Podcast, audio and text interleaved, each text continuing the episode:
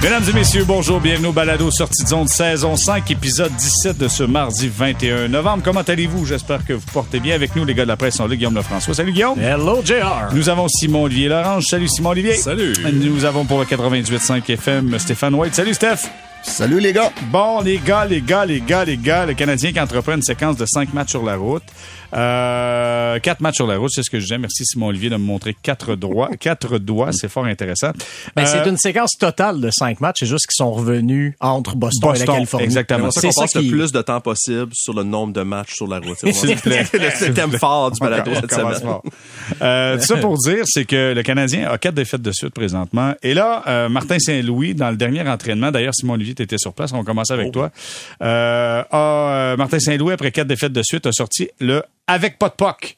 Donc, on patine avec pas de puck et il a dit, c'est pas une punition. Comment il a dit ça? C'est euh, Il a dit c'était une question de responsabilité. Et là, tu lui as dit, ouais, mais tu sais, euh, il t'a répondu, c'était? C'était une question de responsabilité. responsabilité. C'est- Il n'y a pas une question de le mot du jour. Oui, voilà, c'était Comment, son- comment, son- comment tu vois ça? Comment tu as vu ça? Premièrement, raconte-nous qu'est-ce que tu as vu sur la patinoire. là. Y avait-tu un fouet? Y Ben, il y a eu une partie, euh, écoute, j'ai cherché autant comme autant des objets euh, de, de, de, Contondants. de contondants, j'en ai pas vu. Non. Faut savoir, le Canadien, dans la vie, même quand ça va bien, ça arrive des gros entraînements. C'est pas, puis quand je dis le Canadien, toutes les équipes, c'est des, des hockeyeurs, c'est des athlètes professionnels, ça arrive qu'ils travaillent fort.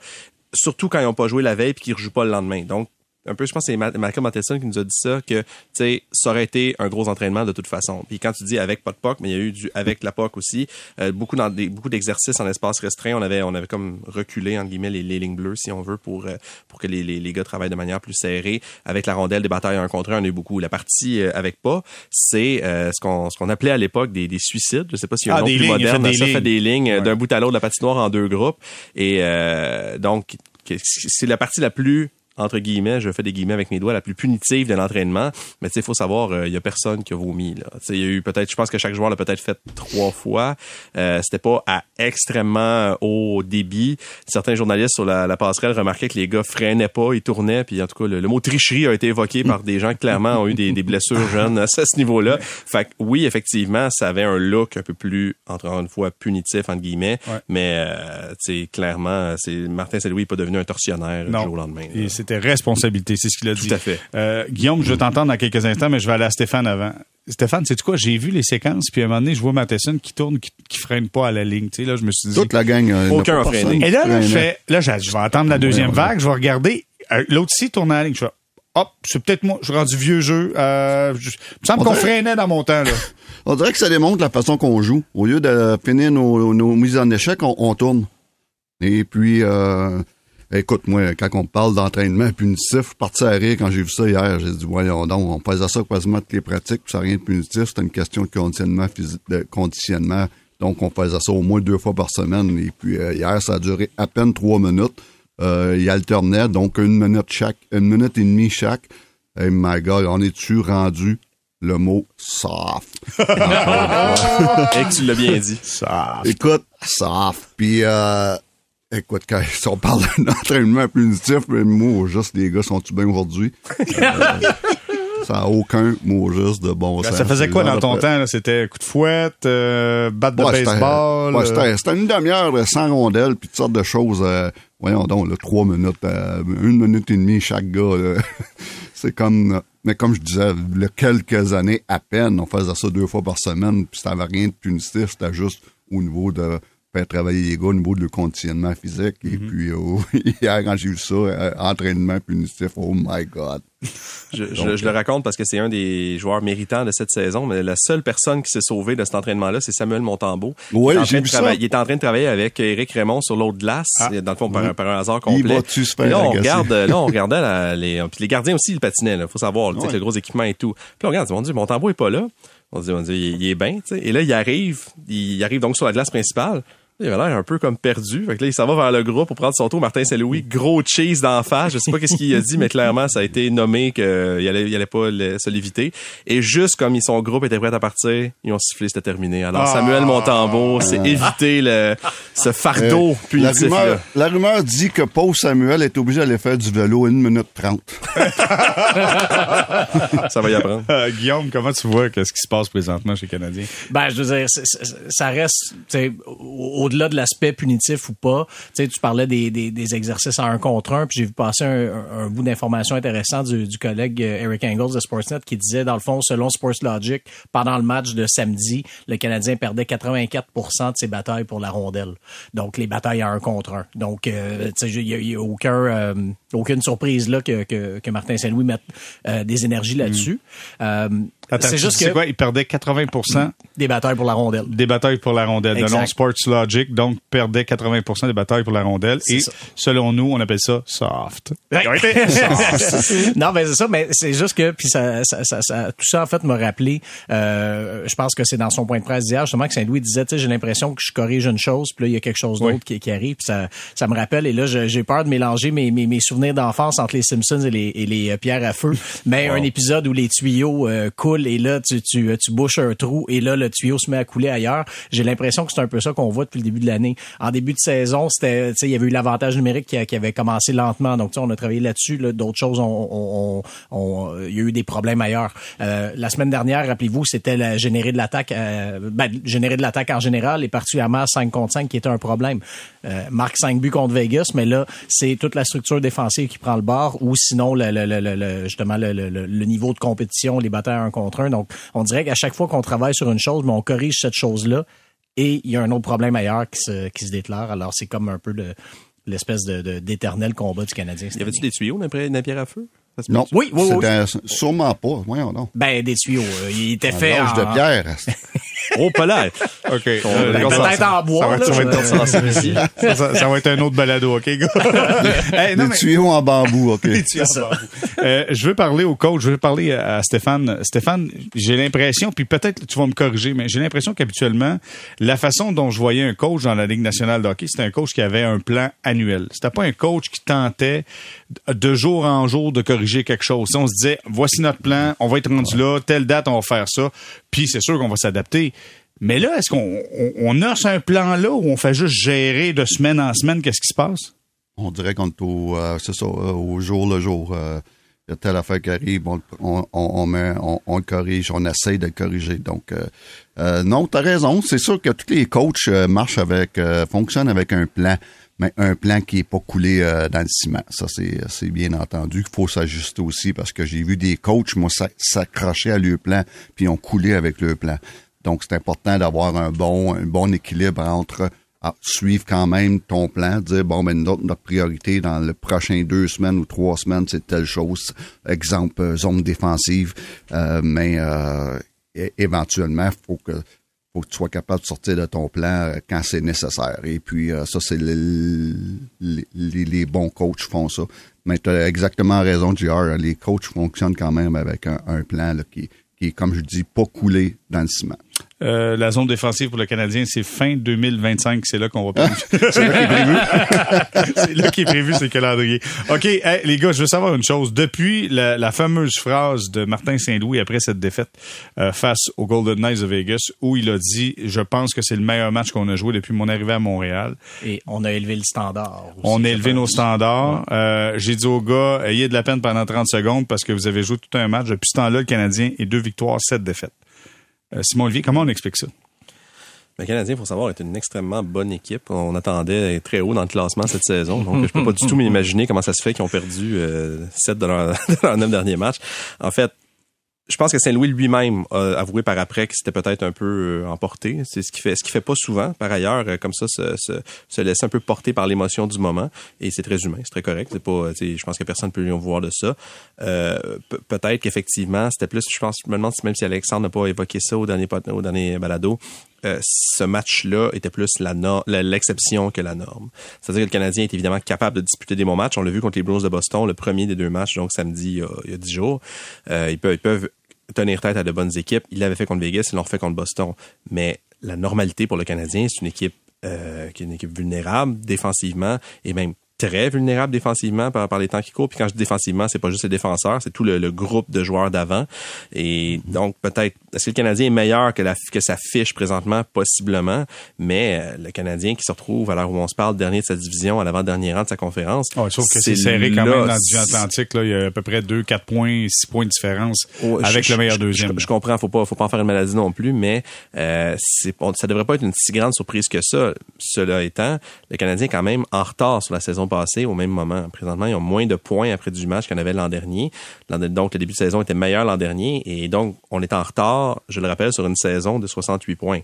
Donc, tu mais la ça, chute, ça, ça, reste, la, ça, reste, difficile à évaluer. La chute a été horrible à partir du mois de décembre. Peut-être qu'on verra une chute différente. Une chute, mais ben, peut-être différente. Étrangement, l'année passée, c'est quand Sean Monahan s'est blessé. Cette saison, la chute évidemment, elle n'a peut-être pas été immédiate, mais quand Kirby Doc s'est blessé, ça a été quand même une onde de choc pour Ouais. cette équipe-là. Et trois matchs après, je pense que c'est David Savard. Donc, tu perds ton centre qui aurait pu être le meilleur centre de l'équipe cette saison et ton défenseur qui, avec Mike Matheson, est de toutes les missions défensives difficiles. C'est dur de se relever de ça rapidement.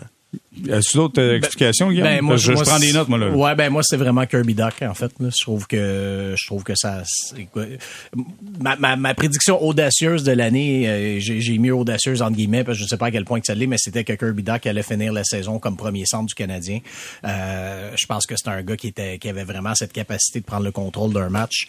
Et, euh, ben, sa saison a duré un match et demi, donc ça, ça a été ça. C'est en réalité un match et une période. C'est sûr ici. rigueur, rigueur. Rigueur, vous euh, donc, non seulement, ça, ça, change la donne, non seulement pour, pour ce qui amène pour justement cette capacité-là de prendre le contrôle d'un match, mais aussi pour les conséquences sur la hiérarchie de l'équipe. Si ta ligne de centre, c'est euh, Dak, Suzuki, Monahan pour les trois premiers trios, je pense que c'est une ligne de centre quand même correcte qui Mm. se. C'est une ligne de centre qui est compétitive. Là, tu te retrouves avec Monahan dans la, dans la chaise du deuxième centre. Monahan est, est, correct, là, puis je veux dire, euh, tu sais, je pense que quand il y avait Dak et Suzuki, il est, tu peux pas dire qu'il était nécessairement troisième centre, parce que c'était plus comme un 2A, 2B, quelque chose comme ça, tu sais? Euh, mais là, il est réellement deuxième centre avec des alliés euh, qui sont pas des alliés de deuxième trio. Euh, tu sais, je veux dire, le trio des, le, le trio des, des, des, cheveux gris, là, c'était, c'était cute, c'était sympathique. C'est correct comme troisième trio. As-tu quelque chose contre les cheveux gris, toi? non, pas du tout. Je commence, ça, ça commence moi aussi. c'est l'expression de Ken Hughes, hein, pas la mienne. Okay, okay. Euh, donc, euh, donc c'est ça. Donc, bref, euh, c'est ça. Donc, dans un rôle de, de, de, de soutien comme troisième trio, c'était un troisième trio correct. Là, Doc, Doc est blessé, les autres trios fonctionnent pas. Donc, soit que ce, ce trio-là devient le deuxième, ou sinon, euh, comme on l'a vu samedi, ben là, Saint-Louis essaie de brasser les cartes, mm -hmm. mais là, tu te ramassais avec Slavkovski et Ilonen, qui ne sont pas des joueurs de deuxième trio euh, dans la Ligue nationale en ce moment. Alors, c'est vraiment tout ça que la, la, la blessure de, de, Kirby Doc là, vient, euh, vient euh, chambouler. Ben, exact. Ouais. Stéphane, comment tu vois ça de ton côté? Ben écoute, euh, oui, euh, la blessure de Dak et Savard fait mal, mais euh, je vois déjà le monde commencer à, se servir de ça comme excuse. Toutes les équipes ont, des blessures. Puis on, je n'entends pas Tampa Bay dire Ah, nous autres, on n'a pas une bonne fiche parce que Vasilevski n'est pas là. À un moment donné, il faut, faut faire attention avec ça. Moi, c'est Dak, c'est sûr que ça fait mal. Mais, mais écoute, euh, mon gros problème, c'est que déjà, euh, on est euh, la fameuse Thanksgiving américaine en, fin de semaine. Et puis, euh, on n'est pas proche de faire les, les séries. Là. Donc, ça, ça veut dire là, que déjà, là, les matchs significatifs, si ça continue de même, on, ça se peut qu'il n'aille pas euh, dans un mois, qu'il n'aille plus dans un mois. Et ça, c'est, ça serait, ça serait un pas de recul parce que on, on s'en souvient bien, le Canadien, au début de la saison, ce qu'on demandait, Jeff Gorton en a parlé, c'est qu'on va avoir des matchs significatifs, plus, plus longtemps dans la saison, euh, peut-être rendu euh, mois de janvier, février, si on peut avoir des matchs significatifs, ça, ça aurait été un, un, un une bonne progression pour le Canadien, sans parler de chiffres, sans parler de faire les séries. Et en ce moment, mais ça se dirige pour que ça soit pas ça encore une fois. Donc ça, c'est, ça m'inquiète. Pour ce qui est de la, de la, dernière séquence, les gars, écoute, il y a trop de joueurs en panne. Il y a trop de joueurs en panne offensivement. Euh, on, dans notre zone défensive, tu as raison, Guillaume, de parler de, de l'unité de 5 parce que c'est important, puis même le gardien de but fait, est inclus là-dedans. Euh, dans notre zone, encore une fois, c'est récurrent. Ça fait deux ans qu'on en parle, même pour pas dire deux ans et demi, trois ans, mm -hmm. que c'est pas réglé encore. Et nos unités spéciales, depuis euh, depuis le, le, fameux match à Vegas, nos unités spéciales sont tout le temps éclipsés par l'adversaire, que ce soit l'avantage numérique ou le désavantage numérique. On est écli- éclipsé par l'adversaire. On est tout le temps deuxième à ce niveau-là. Donc, euh, moi, ça explique une grosse partie de, des problèmes depuis, euh, depuis deux semaines. Là, les gars, moi, je veux juste vous dire, je veux pas être le Jean-Marc Chaput de la gang, là, mais je regarde ça, là, euh, je regarde là, le classement présentement dans la division, mais en fait, dans l'Est, avec le, le meilleur deuxième, le Canadien est à quatre points de la dernière place disponible détenue par les Hurricanes de la Caroline, avec un match de plus de jouer. Bon, je comprends que c'est quatre points, je comprends, soyons réalistes, le Canadien va perdre des matchs beaucoup plus que les Hurricanes de la Caroline vont en perdre. La seule chose, c'est que présentement, t'es pas largué, là, t'es à quatre points. Si tu, Oui, mets- si tu continues la séquence de défaites, là, tu vas être largué. Mais il faut que tu gagnes le plus rapidement possible. Oui, mais mon, mon seul problème, c'est que c'est pas le quatre points, c'est que tu as beaucoup de clubs en, entre ça. Exact, c'est ça. Entre ça. C'est, c'est, c'est lié là le problème. C'est ça. Non, t'as raison, t'as raison, t'as raison. Mais euh, si tu vas avoir des matchs significatifs, Ouais. faut que tu sois quand même assez proche. Tu sais, exemple, là, je sais pas, euh, 12 points de Columbus, ça commence à être compliqué. Là, tu sais, c'est 8 là, par rapport à par rapport à- aux Hurricanes. Mais quand t'es à 4, tu restes à 4, tu peux être 6 qui sont à 4, à 4 points. Là, tu sais, ça fait beaucoup de calculs. là. ça ressemble au ministre Éric Gérard là, qui arrive avec 10% pour les Nordiques. Là. Tout est dans tout, on va en parler plus tard. Mais ce que je veux dire, c'est que faut que tu restes dans le pack, faut que tu restes dans le groupe. Si t'es pas dans le groupe, il y a pas d'intérêt, là, Stéphane. Totalement d'accord. Je suis totalement d'accord là-dessus. Mais euh, comme tu dis, euh, ça va, ça va nous prendre un bon voyage parce qu'on a un, des un voyage désastreux. Mais on peut revenir de là avec euh, 6, 7, 8 points de retard Ouais. sur, sur cette fameuse euh, position-là pour es- espérer être encore dans le- le- l'image des séries. Donc, je suis d'accord. Moi, je suis d'accord avec, avec toi, JR, mais ça nous prend un bon voyage. Sinon, ça peut que commencer déjà à être difficile. Ben, en fait, dans la même veine, je vais y aller d'un- d'une prise de position audacieuse. Je pense que le Canadien joue un peu sa saison dans ce voyage-là en Californie parce que trois défaites et quand on parle des fameux matchs significatifs, il y en aura. tu sais, En fait, Jeff Gorton, dans l'entrevue qu'il avait donnée à la presse, avait parlé du mois de mars et ça on va être gentil. Il y en aura plus du tout les matchs significatifs. Là, si c'est trois défaites en trois, ce qui est pas impossible. Les, les, les Sharks, depuis qu'ils ont fini par gagner un match, ont le meilleur fiche chez le Canadien. Les Ducks ont un bon début de saison. Les Kings ont un bon début de saison.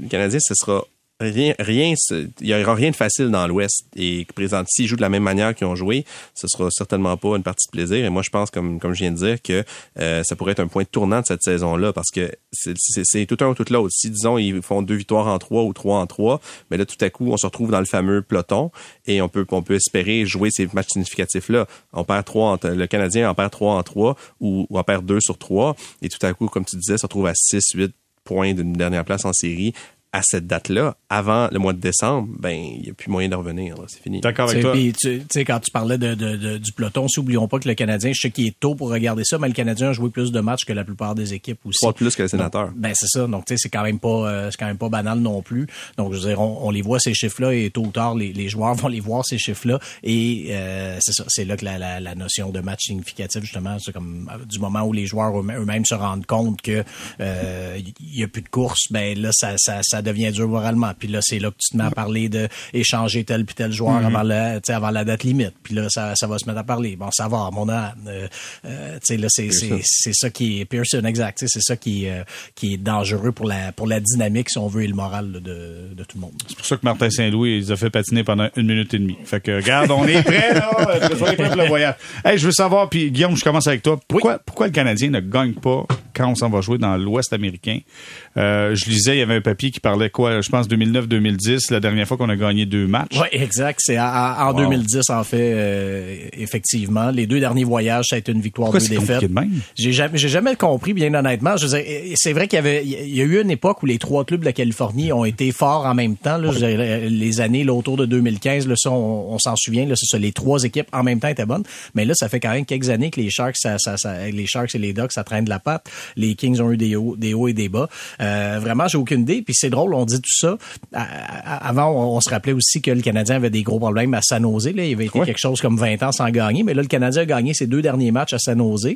Donc, euh, c'est- cette partie-là de la, de, la, de la malédiction est réglée. Mais euh, c'est le voyage en général qui... Mais l'année passée, juste rappeler aux gens que c'était le premier match de Denis Gourianov Ah, à bah San oui. Ah, oui, Et oui. si si ça, ça apporte pas, d'émotions. si ça, ça apporte pas un peu de magie dans un club, qu'est-ce qui, qu'est-ce qui va le faire? Ben- et, et- et ils avaient gagné. Ça donne une chance aux Canadiens cette année parce que San Jose a été, a été relégué en deuxième division.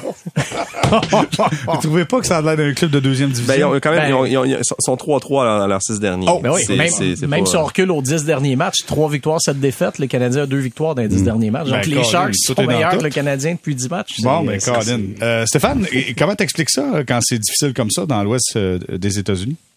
Mais écoute, moi, mes années avec les, les Blackhawks, c'est drôle parce que nous, les Blackhawks, on avait tout le temps beaucoup de succès dans la côte Est. Peut-être que le, le décalage était moins long. On avait une heure de moins que le Canadien. C'est peut-être une des raisons. Euh, c'est vrai qu'on avait une bonne équipe aussi, mais quand même, on avait tout le temps beaucoup de succès. On, on sortait de là souvent avec une pêche gagnante. Mes années, mes huit années avec le Canadien, ça a été difficile. Et puis, une des raisons, euh, Guillaume en a parlé, c'est que Anaheim, San Jose et- et Los Angeles avaient des bonnes équipes euh, il y a quelques années. Euh, écoute, les deux dernières années, j'étais pas là. Mais avant ça, il y avait quand même des bonnes équipes. Euh, autre chose, c'est, ben, on, d'en parler un petit peu, le, décalage qui prend quand même quelques jours à, s'ajuster. Ça, ça peut être une raison. Et l'autre chose, c'est peut-être, c'est la, nature humaine qui fait que tu arrives en Californie, on dirait que tu un petit relâchement mental, un petit...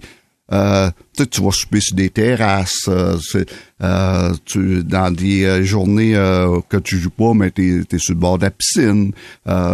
C'est comme un, petit- feeling de vacances en quelque part. Puis c'est normal, c'est de nature humaine. C'est ce que j'ai souvent senti. Donc, euh, t'es moins un petit peu, quand on parle moins business, moins focusé sur le hockey, où c'est un petit relâchement, ce qui est tout à fait normal. Puis là, on parle même du, du, du fameux euh, souper des recrues. Tu sais, c'est- c'est- c'est c'est un petit peu, euh, Alors, un- c'est un va- petit peu le sentiment que je sentais, moi, honnêtement. On va appeler ça le souper de la recrue parce que il, De- il- il y a juste Trouble qui, qui est recru, là. Kaden Primo est encore une recrue, je pense. Ouais, mais il avait, Ouais, mais il il avait eu, participé l'année passée parce qu'il avait été rappelé. Écoute, il y aurait eu Hervé Pinard. Ouais, il il était pas là il est un, pas là, il est pas là, rien rien s'en sauver. Ouais, il Ah, s'est c'est trouvé ça. une blessure, Ben oui, ça- pas les payer. C'est hein? C'est de la même manière que Montembeau n'a pas fait le skate hier. Euh, en tout cas, ben non, je pense pas qu'il. En fait, euh, j'espère qu'ils refileront pas la, la facture à Struble. Surtout qu'on ne sait pas s'il va jouer.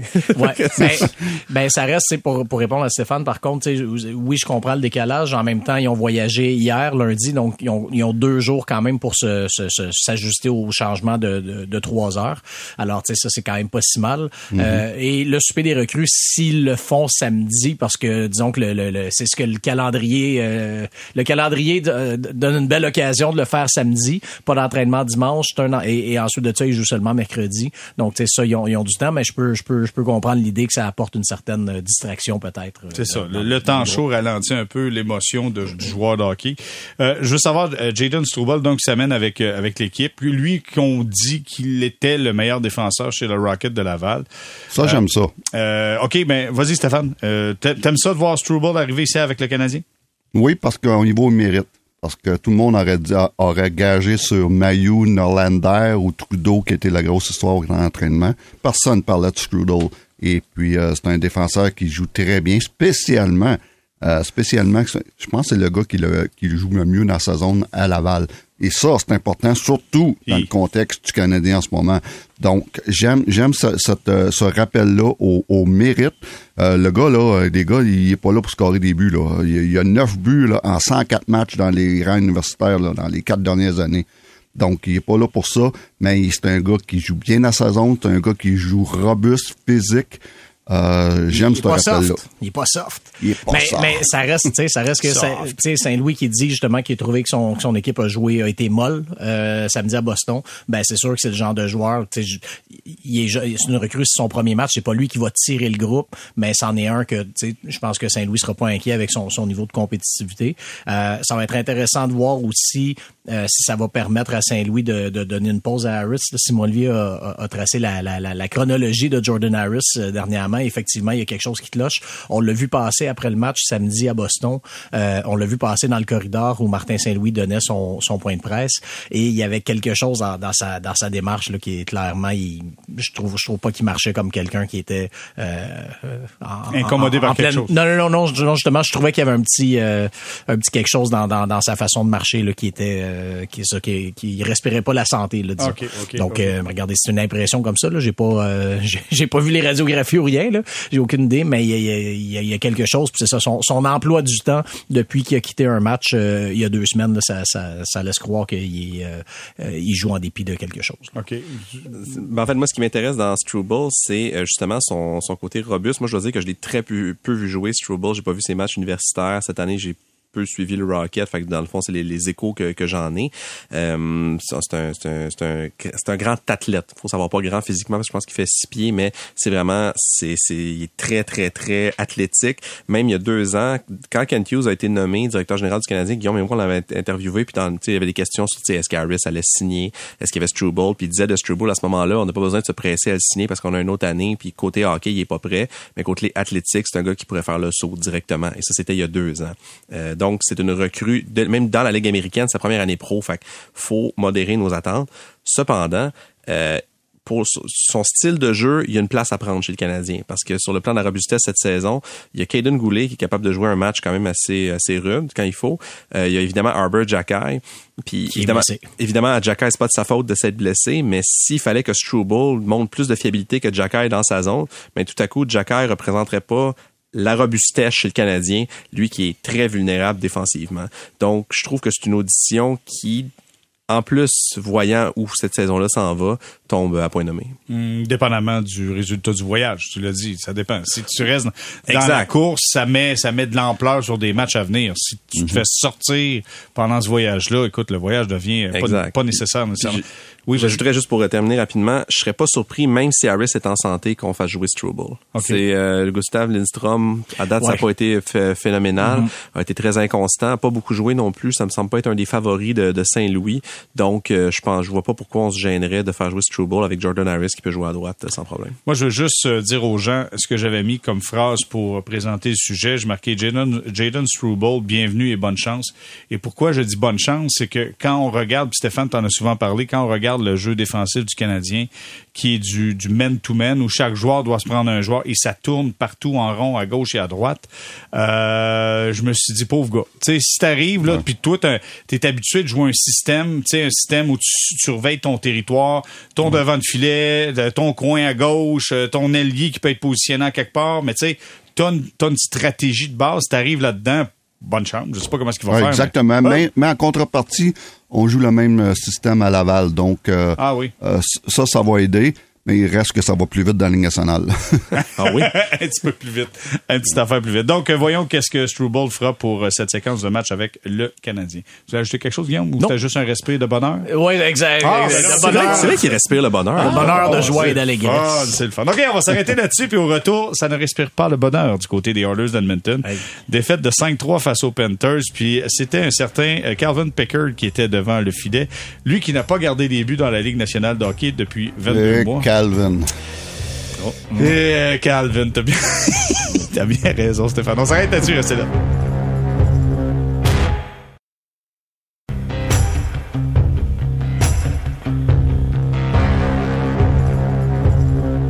On est de retour au balado sortie de zone saison 5, épisode 17, avec Guillaume Lefrançois, Simon, Olivier Lorange et Stéphane White. Stéphane, durant la pause, je me demandais, c'est qu'est-ce que tu dis l'autre, qu'est-ce que l'autre jour tu disais? Et là, t'as dit Calvin avant, là, tu me souviens, je me souviens plus qu'est-ce que tu disais, mais je voulais te le lancer, mais finalement, je veux juste savoir, c'est une bonne idée de voir Pickard devant le filet des Oilers d'Edmonton? Ben, écoute, c'est, euh... je vais prendre ça comme un gars, là. Calvin Pickard. On espère qu'il nous écoute pas.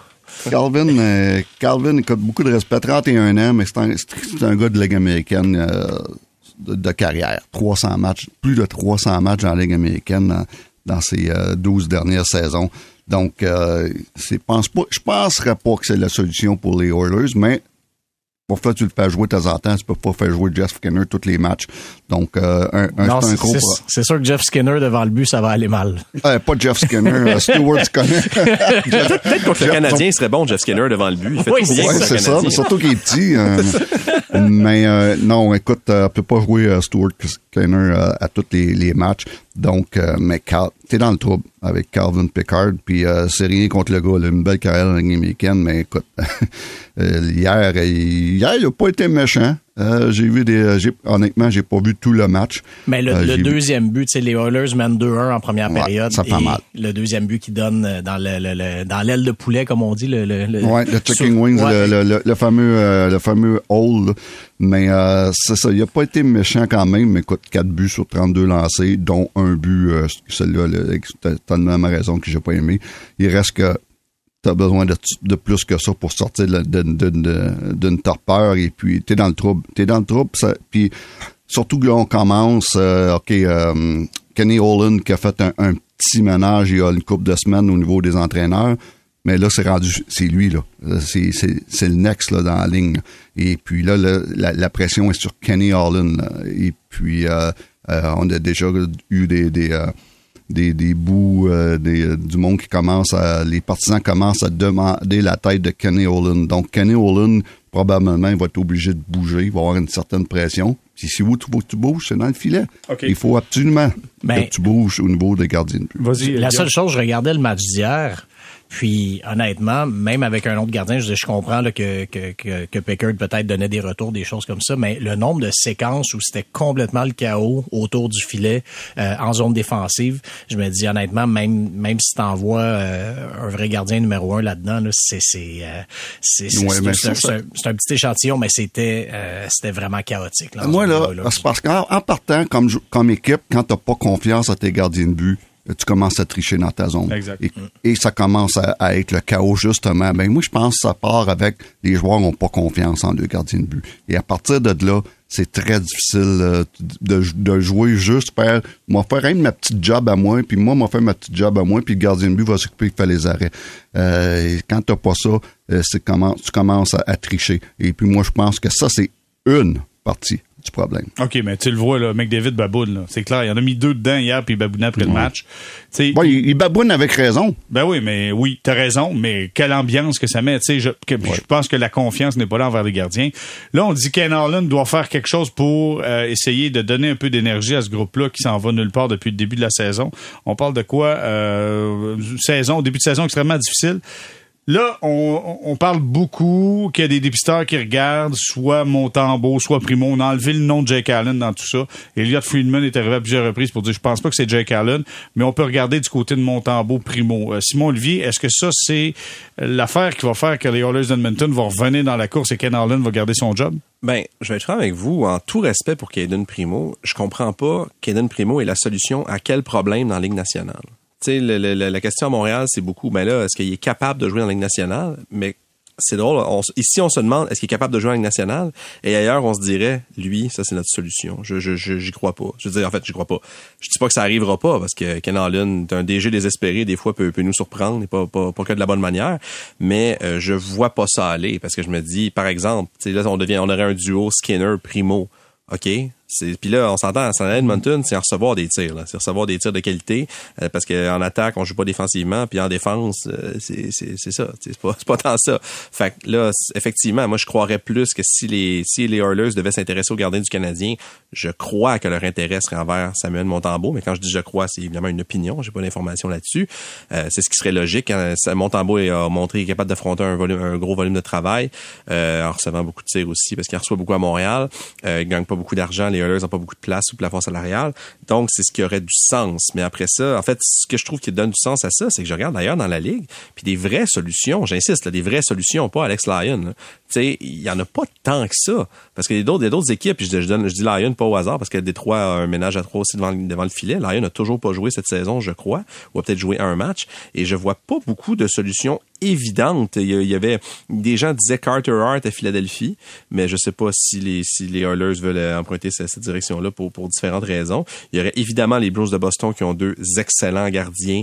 Euh, ce serait, là, là c'est une solution, une vraie solution. Mais là, le prix, faudrait le payer. Ça prendrait, euh, faudrait donner un joueur de, de très haut calibre ou un ou des espoirs de très haut calibre. Et je je- sais pas si les Oilers sont prêts à aller là. Et je sais pas non plus si les Bruins sont prêts à briser. ce qui Exact, exact, exact. Ça, c'est Euh, l'autre les, chose. les Blues dans un contexte, puis je te- je te laisse aller après, les Blues dans un contexte où, avec une attaque qui a été affectée évidemment par le départ de Bergeron et Krejci, euh, sont très bien servis par leur jeu défensif et devant le filet présentement. Fait ça faudrait que se fasse tour d'un bras un peu. Puis t'auras peut-être en Caroline quand Frédéric Anderson va revenir, parce que là, c'est ça. T'as, t'as Kochekov, euh, t'as Antiranta et t'as Frédéric Anderson. Alors, est-ce que Antiranta devient la solution? Mais là encore, là, ça revient à ce que tu dis. Est-ce que c'est une réelle solution? Zeranta, c'est surtout un gardien numéro 2 qui, euh, qui est souvent blessé et que c'est quand, quand tu lui donnes plus de travail, ça se complique. Là, c'est, un peu, un peu comme on le voit avec Jake Allen des fois. C'est pas, c'est pas un gars qui va, qui, qui peut te prendre une charge de travail de numéro un euh, à long terme. Donc, euh, Mais si tu attends que Frédéric Anderson revienne, tu es déjà à 8 points de la dernière place disponible comme meilleur deuxième dans l'Ouest pour avoir accès aux séries. Ça se peut que tu meurs avant ça. Tu as besoin d'avoir une solution qui est beaucoup plus rapide qu'attendre le retour de Frédéric Anderson. Comment tu vois ça, toi, Stéphane? Ben écoute, euh, je suis d'accord. Il n'y a pas beaucoup de. on- on- tout le monde, est- tout le monde est d'accord. Même ceux qui, euh, qui regardent pas le hockey, d'accord pour dire que ça lui prend un gardien de but de, de- de confiance. On a demandé à 300 Québécois. Qu'est-ce que vous Ouais, pensez? exactement. Ma mère me disait ça hier, j'ai parlé, elle me dit, mon Dieu, que je suis Ben d'accord ouais. après un goal. là. Et puis, euh, mais euh, le problème, c'est que je- je- j'ai tellement raison de ne pas bien ben d'être disponible. Et puis, ça va prendre euh, peut-être dans une couple de semaines, encore là, comme JR, tu dis, peut-être qu'il va être trop tard. Ben oui. Mais dans une couple de semaines, une équipe qui sait que oh, ça va être difficile de, de faire les séries, vont peut-être dire, OK, moi, j'ai peut-être un, un, un- un- un gardien de but disponible. Et puis, euh, tu sais, je vois euh, New York Islanders, un, un des gars qui va super bien, euh, Varlamov. C'est un vétéran qui va très bien, dernière année de contrat. Ça, ça serait peut-être le genre de gars que je prendrais une chance parce que le gars, il coûtera pas cher, il coûte un an, même pour. euh, et puis donc, euh, c'est le genre de gars-là, mais il faut, faut qu'on bouge. Et puis, euh, il y a. a- à part ça, il y en en a pas. Ben, ben, je, fais, je fais ma liste, ça, là, puis un Marc-André Fleury, pourquoi pas? Euh, S'il accepte de. Pas sûr qu'il bougerait pour aller à Edmonton. Oui, mais il y aurait une chance, parce que surtout que les, les Wild ont une saison très difficile, eux aussi, à l'instar de à l'instar de, de Edmonton. Donc, euh, il- Mais C'est Fleury, pas- a, mais- Fleury mais- a un taux d'efficacité de 8,75. Skinner est à Exact. 8,73. Fait que le- après ça, qu'est-ce qui est Ah une oui, mais- ouais, mais je vais dire pense que c'est un meilleur gardien. OK, on se comprend, c'est un meilleur gardien de but, mais c'est-tu ouais. le choc dont ils ont besoin? Mais c'est peut-être euh, le contexte au Minnesota, parce que eux aussi jouent du hockey terrible, où ce que les deux gardiens de but euh, ont des chiffres euh, terribles. Les deux gardiens de but l'année passée, surtout Gustafsson, était même dans dans les mentions pour euh, le Vizina, imagine-toi. Donc, c'est peut-être plus que les gardiens de but au Minnesota. Mais non, tout ça pour dire qu'à à, à Edmonton, je peux pas, je peux pas m'imaginer que cette équipe-là va manquer des séries cette année. S'il manque des séries, là, oh, watch out. Ça va, ça va Ah, c'est brasser. clair. Écoute, puis je reviens sur le point de presse quand ils ont été éliminés l'année passée. Tout le monde faisait la baboune, puis tout le monde a dit on sait maintenant ce que ça prend pour aller plus loin. Pour Faut gagner être- la coupe. pour gagner la coupe. Puis Ils n'ont pas dit qu'ils le feraient, ils ont dit qu'ils savaient. ce qu'ils Ouais, c'est ça. On le sait, mais regarde. Ça, Attends, attends, on n'est pas sûr qu'on va le faire, mais on sait qu'est-ce que ça prend. Euh, OK. Quand on parle de moments difficiles, je dois, je pense qu'on doit associer le mot Columbus avec difficile Oui, présentement. Euh, quatre défaites récemment, 1-7-2 à leurs dix derniers matchs. Patrick Liney dans les estrades, Gaudreau, euh, Johnny Gaudreau est invisible. Lui qui a 7 points en quoi? Euh, 13 matchs, quelque chose comme ça, 19 matchs? 7 en 19, ouais. 7 en 19. Avec un moins 7. Un sympathique moins 7. Là, Patrick Liney Mhm. a commenté sur les réseaux sociaux après avoir été laissé de, de côté, a commenté en disant c'est euh, l'affaire la plus humiliante qui m'est arrivée dans ma vie.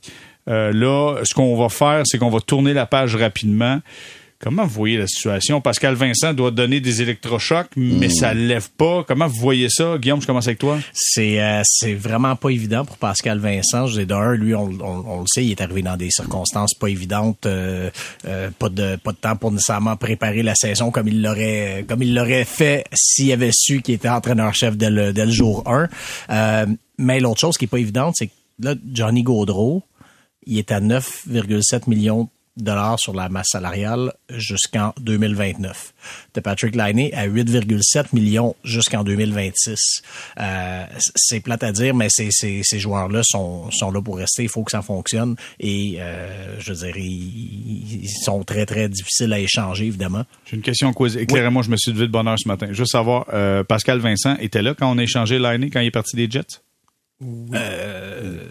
Oui. Oui, hein? OK, parfait. Fait que On donc, ça on veut a dire oui, que Pascal oui. Vincent connaît le Patrick Liney. Oui, il qui connaît, a- il connaît très bien. On a qui a parlé fait ça en sorte qu'il a, qu'il a dû quitter les, Ouais. euh, qui a été échangé, qui a quitté les, les Jets de Winnipeg. Fait que donc, lui, il s'attend à mieux que ce qu'il a vu quand il était à l'époque avec les Jets. C'est peut-être ça qui fait pas l'affaire de Liney en disant, regarde, là, t'es pas venu ici pour commencer à me tomber dessus, là. Je sais Ouais. pas, là. Je vais de même, là, Non, c'est ça, c'est ça. De, de, de l'extérieur, tout ça, tout ça est dur à dire, mais ça reste que c'est un, c'est c'est ça, c'est un terrain qui est très glissant, très dangereux là, pour euh, pour Pascal Vincent, pour un entraîneur comme ça qui qui est nommé, qui a été lancé un peu là-dedans, et euh, c'est ça, qui, qui, qui est pris avec deux euh, les, les deux plus hauts salariés. Euh, non, pas vrai, il y a Warrenski là-dedans, mais deux des trois plus hauts salariés de l'équipe finalement qui fonctionnent pas et qui, est- qui est déjà obligé d'y aller dans la euh, dans la. Ça, c'est de la vraie punition. C'est Oui, pas une c'est- minute et demie ben de oui, patin, ben là. oui. Exact. Ben, ce que je trouve, euh, c'est parce que là, on a l'impression que toutes les équipes qui sont pas bonnes sont en reconstruction. C'est vrai que plusieurs, c'est souvent une association, mais les Blue Jackets de Columbus ne sont pas une équipe en reconstruction. On regarde ce qu'ils ont fait cet été comme euh, les gestes qu'ils ont posés, Ouais, aller chercher. Damon Severson, Evan, Provo- Evan Provorov, comme l'a dit euh, Stéphane. Euh, donc, c'est une équipe qui aspirait, je sais pas à quel point on les voyait en série, mais qui aspirait à être compétitive cette saison. Comme il l'était l'année passée, mais l'année passée, tout ce qui pouvait mal aller a mal, a mal été. Ils ont eu des blessés. À un moment donné, je pense qu'il y avait 10 ou 11 joueurs de la formation régulière qui étaient blessés, donc il y avait des circonstances atténuantes. Cette saison s'attendait à être une équipe compétitive et Patrick Laine a 3 points en 9 matchs. Le comparatif qui m'intéresse, c'est avec Josh Anderson, notre bon Josh Anderson à Montréal, avec ses deux mentions d'aide en 18, 19 matchs. Euh, le Canadien est dans une démarche où, même si ils veulent gagner des matchs, c'est pas grave. S'ils veulent, s'ils gagnent pas tant de matchs que ça. Les Blue Jackets sont pas du tout, c'était pas ça le plan cette saison de finir dernier. Et là, sont derniers dans l'Est et ils pourraient finir encore parmi les derniers de la Ligue nationale si on replace pas le, si on donne pas un coup de barre. Pascal Vincent, il se retrouve dans une situation où il faut qu'il fasse quelque chose, où il faut qu'il fasse quelque chose qui marche. Là, est-ce que ça va marcher? Est-ce que ça va faire débloquer Patrick Lainé? Euh, ça reste à voir. Surtout que Lainé a l'air de pas avoir apprécié, mais il a essayé quelque chose. Et s'il y en a un qui, qui est un partisan de Patrick Lainé, c'est Pascal Vincent. Au point de presse de son, de- après sa nomination, euh, je, je, je lui avais moi-même posé la, question- une question sur Patrick Lainé et il a dit de Lainé, euh, c'est un, c'est un joueur que s'il était gardien de but, il serait le meilleur gardien de but de la Ligue nationale, tellement il est talentueux dans tout ce qu'il fait.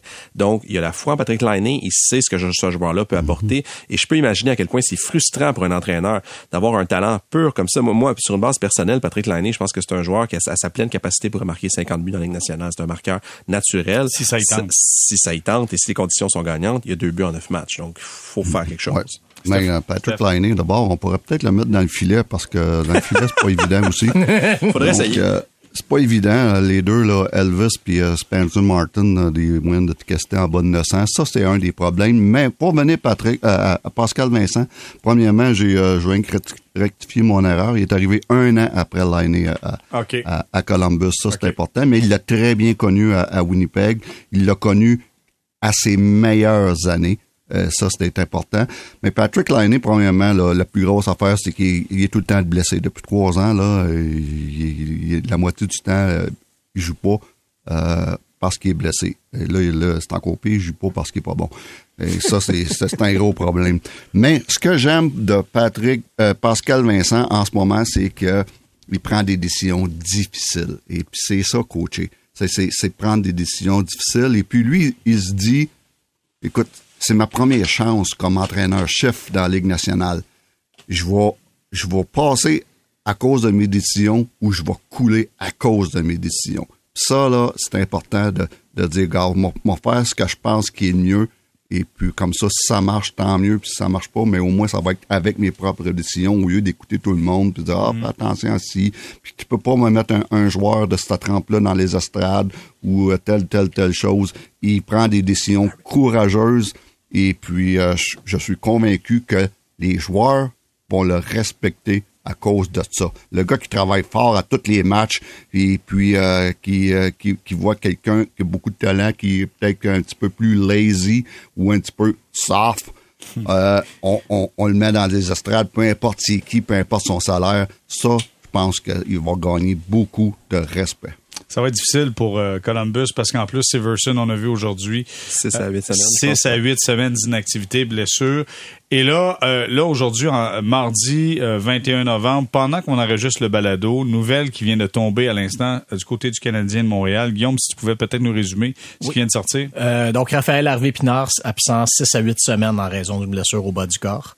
Euh, et Jordan Harris, lui, rentre... Euh, À Montréal. En tout cas, je sais pas s'il rentre à Montréal, mais en tout cas, Wow. il quitte l'équipe pour euh, subir des tests. Mais quand disent Euh, quitte l'équipe, je, je comprends qu'il rentre à Montréal. C'est ça, Il- ça il- serait. il- Donc, rappel à venir plus tard aujourd'hui. Alors, pe- peut-être qu'au moment où vous, vous nous écouterez, on saura qui, euh, qui sera l'heureux élu. Mais donc, euh, donc, le Canadien va rappeler un autre joueur euh, plus tard dans la journée. Et euh, ben, c'est ça, Jordan Harris, ça rejoint ce qu'on ce qu'on disait tantôt sur euh, sur le fait que ça, il y avait quelque chose clairement. qui J'avais tout vu. On avait tout vu. dans sa santé. Exact. complète. Dans sa démarche, Guillaume a dit, je regarde quelque chose dans sa démarche, quelque chose qui clique, là.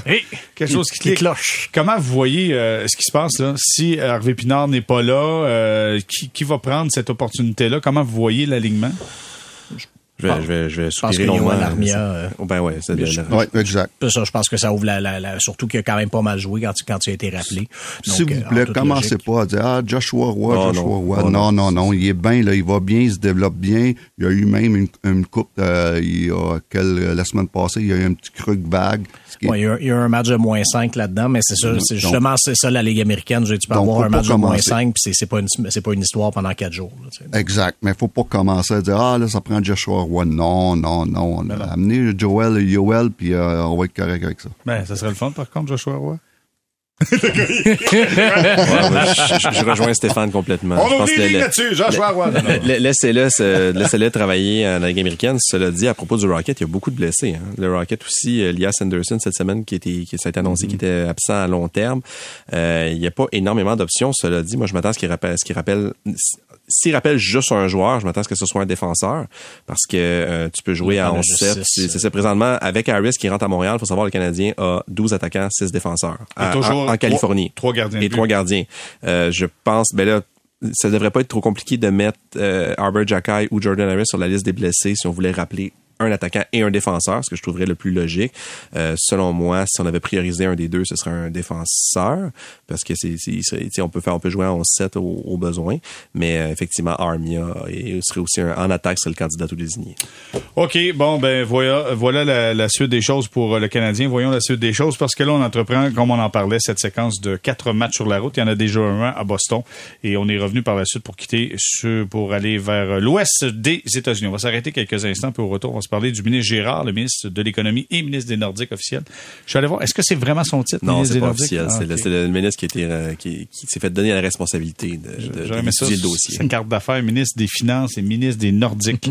Euh, donc, euh, qui a commenté aujourd'hui après les critiques pour cette subvention pour les matchs des Kings de Los Angeles. Puis il a dit, tu sais, on a payé le 5 à 7 millions. En fait, c'est pour se donner une chance d'avoir un club de la Ligue nationale un moment donné euh, à Québec. Maintenant, à quelle hauteur? Quelles sont les chances d'avoir un club à Québec? On vous en parle au retour.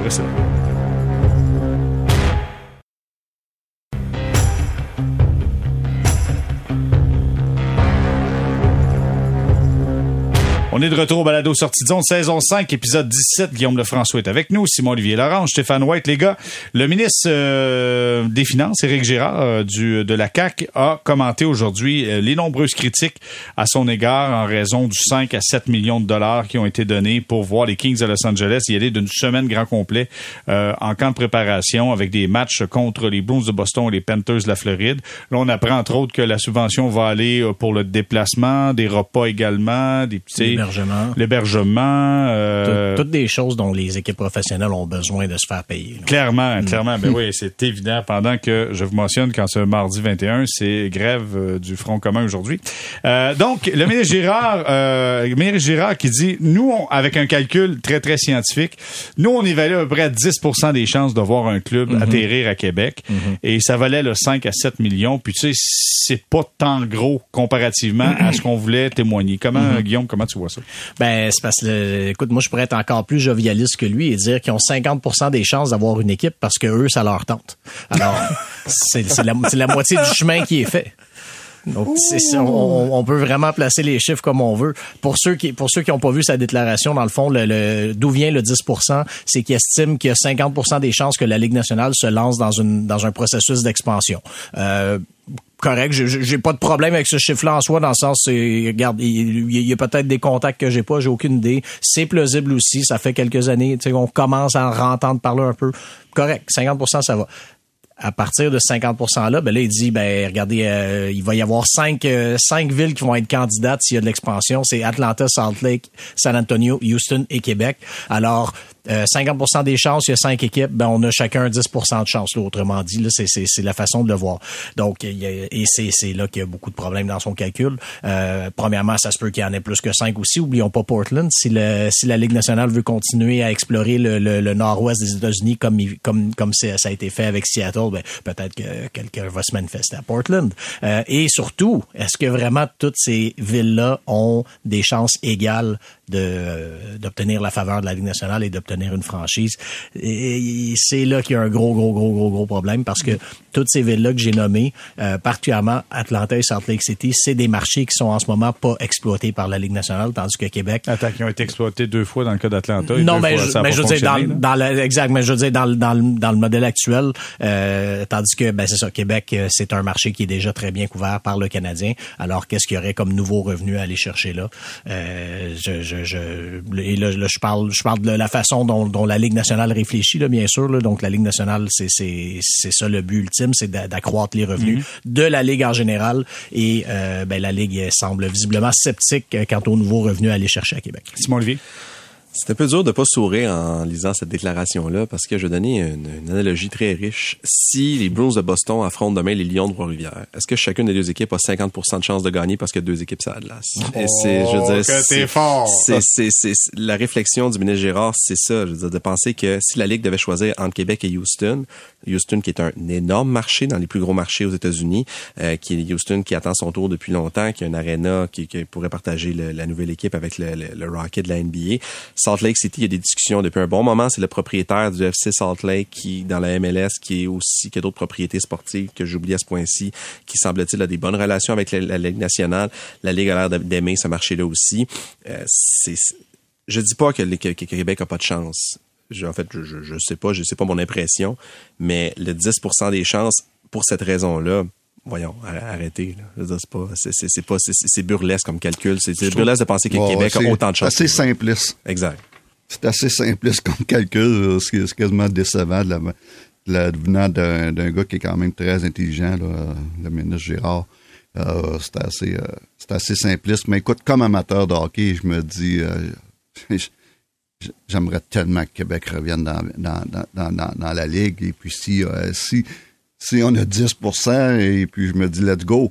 Mais euh, le problème, c'est le, contexte en ce moment-là. Même moi, qui est un gros amateur de hockey, qui est le premier à vouloir euh, avoir, avoir Québec dans la Ligue nationale, euh, c'est assez le contexte fait qu'avec l'inflation, le, front, la grève du front commun et tout ce qui se passe en ce moment, le contexte c'était juste.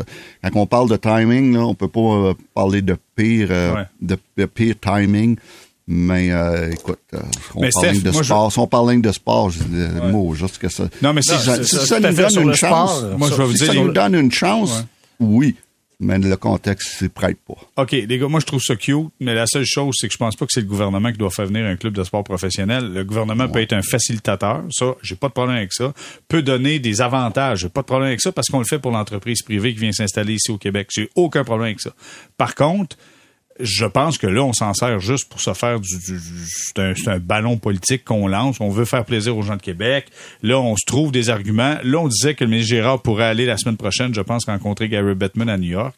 Je sais pas, tu sais, en quelque part, arrêtez d'utiliser ça pour justifier un paquet d'affaires pour faire plaisir aux gens de Québec. Il y a personne qui est dupe dans cette histoire-là. On sait que c'est compliqué. On sait que c'est onéreux. Euh, si le ministre Gérard arrivait puis il disait, écoutez, moi, j'ai un groupe, il y a cinq, présentement, cinq investisseurs qui sont prêt à mettre 900 millions, peut-être un milliard de dollars pour avoir une franchise à, Québec. Et j'amène ce groupe-là. On va rencontrer Gary Bettman la semaine prochaine. Ça, je pense que c'est du concret. Et ça, je pense que c'est le rôle d'un gars qui est capable d'être le facilitateur. Mais là, de faire ça, et de trouver des arguments de 10% dépendamment. Écoute, là, je suis assez d'accord, c'est simpliste. Là. Là, les gars, exact. Là, les gars, ils sont en train de dire n'importe quoi, là, juste pour essayer de se justifier. Puis euh, tous les jours, on entend n'importe quoi. OK, bon, laissons, laissons ça de côté. Ouais. Y a-tu quelqu'un qui va ajouter quelque chose? Non, non, non, c'est c'est- c'est- c'est- c'est ça. Tout est là. C'est un bon résumé. Hey, on termine avec la Ligue nationale de hockey qui planche présentement sur un projet Coupe du Monde. Non, euh, ce sera pas un projet Coupe du Monde parce que ça sera une pas coupe. le monde. C'est une coupe. Une coupe. Il y a quelque chose qui va se gagner, un trophée qui va se gagner dans un tournoi qu'on dit international, avec euh, quatre quatre pays Canada, États-Unis, Suède, euh, Finlande qui pourraient être là. Je suis allé voir le- à peu près approximativement le nombre de joueurs, là, 400 aux alentours de 430 et plus du Canada, 280 des États-Unis, 100 de la Suède, 59 de la Finlande. Après, tu as la Russie à 53. La Russie, évidemment, on veut pas l'inclure là-dedans. Mais je trouve ça dommage parce que tu as la République tchèque qui est à 34 qui sera pas nécessairement représentée dans tout ça. Avant que je vous demande votre point de vue, là, je donne juste les chiffres. Ça veut dire que tu as Pasternak qui sera pas là. Euh, L'Allemagne, en a 9. C'est pas beaucoup, on fait pas un club, mais sauf que tu as Dreisaitl qui est pas là. Ouais, sais, euh, Ouais, qui est pas là. Seider. T'as des joueurs importants qui ne seront pas là si tu fais une formule juste à quatre équipes. Je vais avoir votre point de vue, comment vous Ben, imaginez ça, voyez ça. Ben c'est ça justement, c'est euh, tu euh, j'imagine mal la Ligue nationale aussi aller de l'avant avec un tournoi duquel on exclurait certaines des plus grandes vedettes comme Drysdale, comme Sider, comme David Pasternak.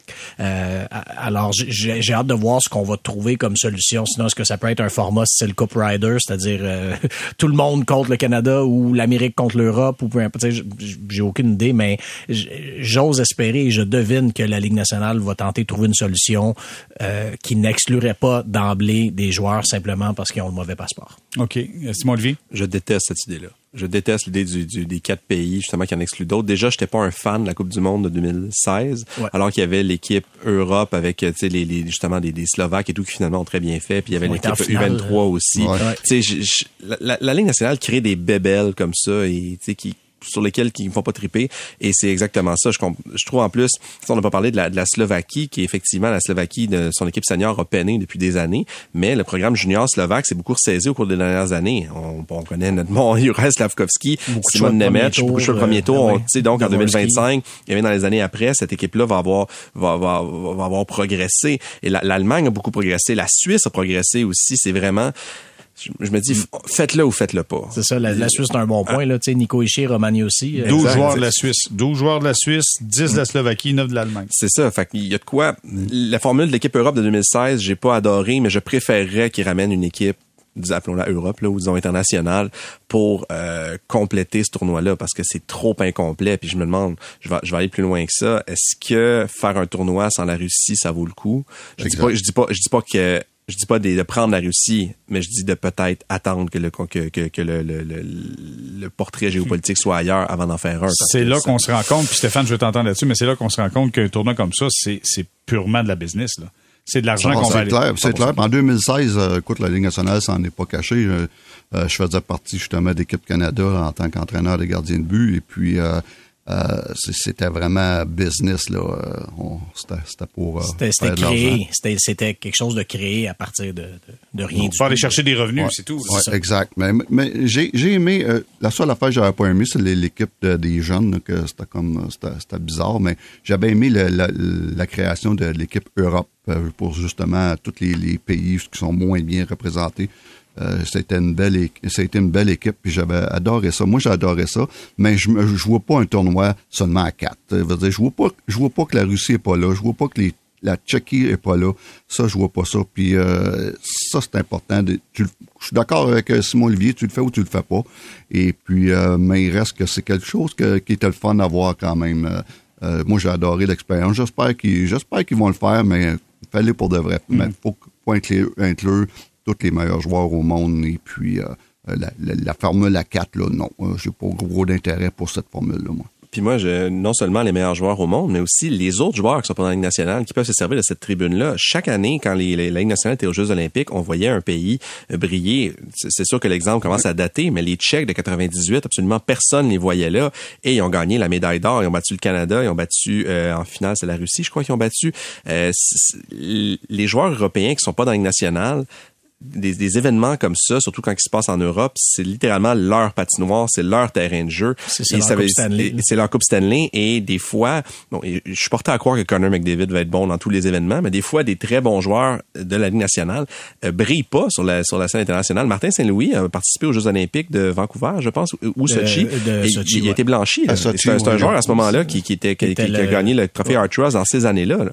Et il a été blanchi à Sochi. Je dis pas, on, se- on se comprend, c'est un grand joueur, Martin Saint-Louis, mais c'est juste mon point pour illustrer que un bon joueur de la Ligue nationale, ça veut pas dire que ça va être l'étoile d'un tournoi. Et l'inverse, c'est vrai aussi qu'un joueur qu'on connaît pas, qui est peut-être un joueur européen, qui joue pro euh, en Tchéquie ou en Ouais, Suède, faut faire peut attention. briller dans un tournoi comme ça et rendre ça extrêmement intéressant. faut faire attention parce que ça, c'est un tournoi qui est fait par la Ligue nationale et pas par la Fédération internationale de hockey. Fait que donc, c'est un produit de la Ligue nationale avec les gars de la Ligue nationale qui sont sous contrat pour la Ligue nationale.